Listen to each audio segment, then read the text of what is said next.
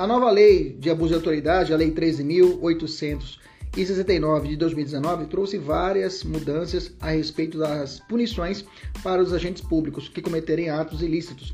Nesse sentido, é, temos que estudar essa lei de forma minuciosa, que com certeza será muito cobrada nos concursos públicos e exame de ordem. Aqui é o professor Kleber Pinho, fique comigo até o final para você entender ponto a ponto essa nova lei.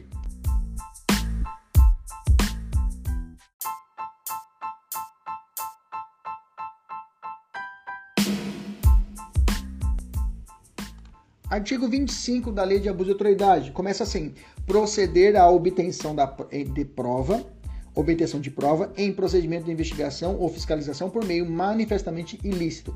Detenção de 1 a 4 anos e multa.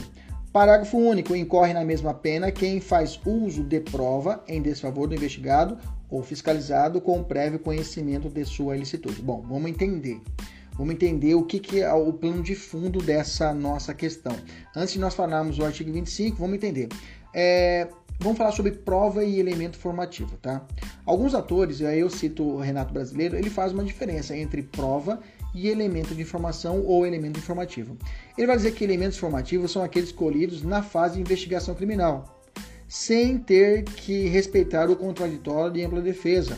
Exemplo, oitiva da testemunha pelo delegado, Oi, é, é um interrogatório do, do, do, flagranteado, beleza? Já a prova são os elementos de convicção produzidos com o contraditório e ampla defesa, né? Essas são aquelas que são colhidas perante o juízo, né? E, e se é retirada essa interpretação do artigo 155 do Código Processo Penal. O artigo 155 traz é, a entender isso. 155, né? Ele fala assim: é, o juiz formará sua convicção pela livre apreciação da prova produzida em contraditório judicial. Prova produzida em contraditório judicial, vírgula. Então já falou que conceituou prova, vírgula. Não podendo fundamentar sua decisão exclusivamente nos elementos formativos colhidos na investigação. Veja, ele separou.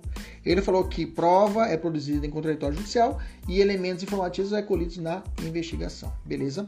Então, por esse raciocínio, uma parte da doutrina vai falar que existe uma diferença entre prova e elementos de informação, tá? O legislador adotou essa distinção, o legislador da Lei de Abuso de Autoridade, no artigo 25, ele fez a distinção? Não fez, tá? Ele não fez a distinção. Então, ele tratou o seguinte: proceder à obtenção de prova. Então, para cá, ele vai falar tanto que pode ser investigação, pode ser judicial, né? Então, vamos entender. Vamos entender, então, o artigo 25. O crime de 25, ele, é, nesse crime, a autoridade ela, ele, é, consegue uma prova em procedimento de investigação, por exemplo, um inquérito policial, um procedimento de investigação do Ministério Público, uma CPI, ou em procedimento de fiscalização, por exemplo, tomada de contas, um procedimento de fiscalização tributária, por meio, de manifest, por meio manifestamente ilícito. Quando o artigo 25 menciona a palavra prova, está se referindo ao elemento de convicção produzido durante a fase pré-processual, ou seja, durante o procedimento de investigação, inquérito ou PIC, né, que eu falei para vocês, que é o procedimento de investigação prévio, né, alguns é, procedimento de investigação realizado pelo Ministério Público, né. O, então, o que é a lei quis dizer com procedimento de investigação? Ela abrange todo e qualquer procedimento extrajudicial realizado por órgãos oficiais para investigação de ilícitos penais ou civis até. Exemplo mais evidente é o inquérito policial. No entanto, podemos citar inúmeros outros exemplos. Por exemplo, a investigações realizadas pelo Ministério Público, pelas CPIs, pelo Banco Central, pelo Conselho Administrativo de Defesa Econômica, o CAD, pelo IBAMA. Então, tudo isso também pode envolver esse crime. Vale ressaltar que o crime do artigo 25 pode ser praticado durante uma investigação de ilícitos civis, tá? Como é o caso da prova ilícita produzida durante o inquérito civil. Lembra? Inquérito civil, Ministério Público. Grava. Inquérito civil não pode Defensoria Pública, só Ministério Público. Procedimento investiga... Procedimento de fiscalização. Já falei, né? Pode citar do Tribunal de Contas, Controladoria de Contas e outros mais. Pergunta: esse tipo penal abrange também as provas produzidas ou utilizadas em juízo? A resposta é o que? Um sonoro? Não tá? O artigo 20, 25 abrange apenas fase pré-processual. Isso fica muito claro com a redação do tipo penal, que fala em procedimento de investigação ou fiscalização, não fazendo em nenhum momento qualquer menção a processo judicial. A palavra procedimento é utilizada em contraposição a processo para etapas que não envolvem contraditório e ampla defesa. Beleza?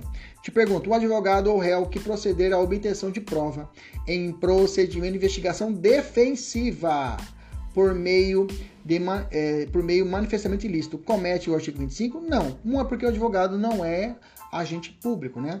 A, o que seria a, a investigação defensiva? É a investigação criminal que pode ser conceituada como a possibilidade do investigado, acusado ou mesmo condenado realizar diligências a fim de conseguir elementos informativos, ou seja, provas de que não houve crime ou de que ele não foi o autor da ação, tá? É a, a advocacia, a defensoria agindo na, na produção da prova, tá? Então, nesse caso, é, é, não há crime, tá? Não há crime. É, é possível o concurso formal entre o delito do caput e eventual crime praticado durante a obtenção? É possível, sim a ocorrência do concurso formal, entre o 25 da Lei de Abuso de Autoridade e, e, o crime praticado durante a obtenção da prova. É o caso, por exemplo, do agente policial que, mediante tortura, descobre a localização dos bens roubados. Tá? É, ele, ele, nesse caso, ele vai responder pelo crime de, de, de, de tortura probatória, lá do artigo 1 inciso 1, letra A, da 945597, e em concurso com o artigo 25 da Lei de Abuso de Autoridades. O sujeito ativo é, é, o do crime pode ser praticado por qualquer pessoa e o, é, perdão, por qualquer autoridade, né, que seja responsável pelo procedimento de investigação. E o sujeito passivo é o Estado e o, o de forma imediata e o investigado fiscalizado de forma é, imedi é, imediata, né? Imediato o Estado e imediato investigado ou fiscalizado, né? Que teve a prova produzida contra o C. Nesse caso aqui, contra C, cabe o acordo não persecução penal pelo artigo 28A do Código de Processo Penal e o, a, a, suspensão constitucional do processo do artigo 89 da Lei 9.099 de 95. Beleza. O crime do parágrafo único do artigo 25, aqui a autoridade utiliza a prova contra um investigado ou fiscalizado, mesmo sabendo que ela é ilícita. O delegado toma conhecimento que a prova obtida, obtida pelo agente de polícia é, produzida por meio ilícito e, no entanto, mesmo assim, ele junta esse elemento informativo no inquérito policial. Ele comete o crime do parágrafo único do artigo 25. Vou matar uma questão aqui.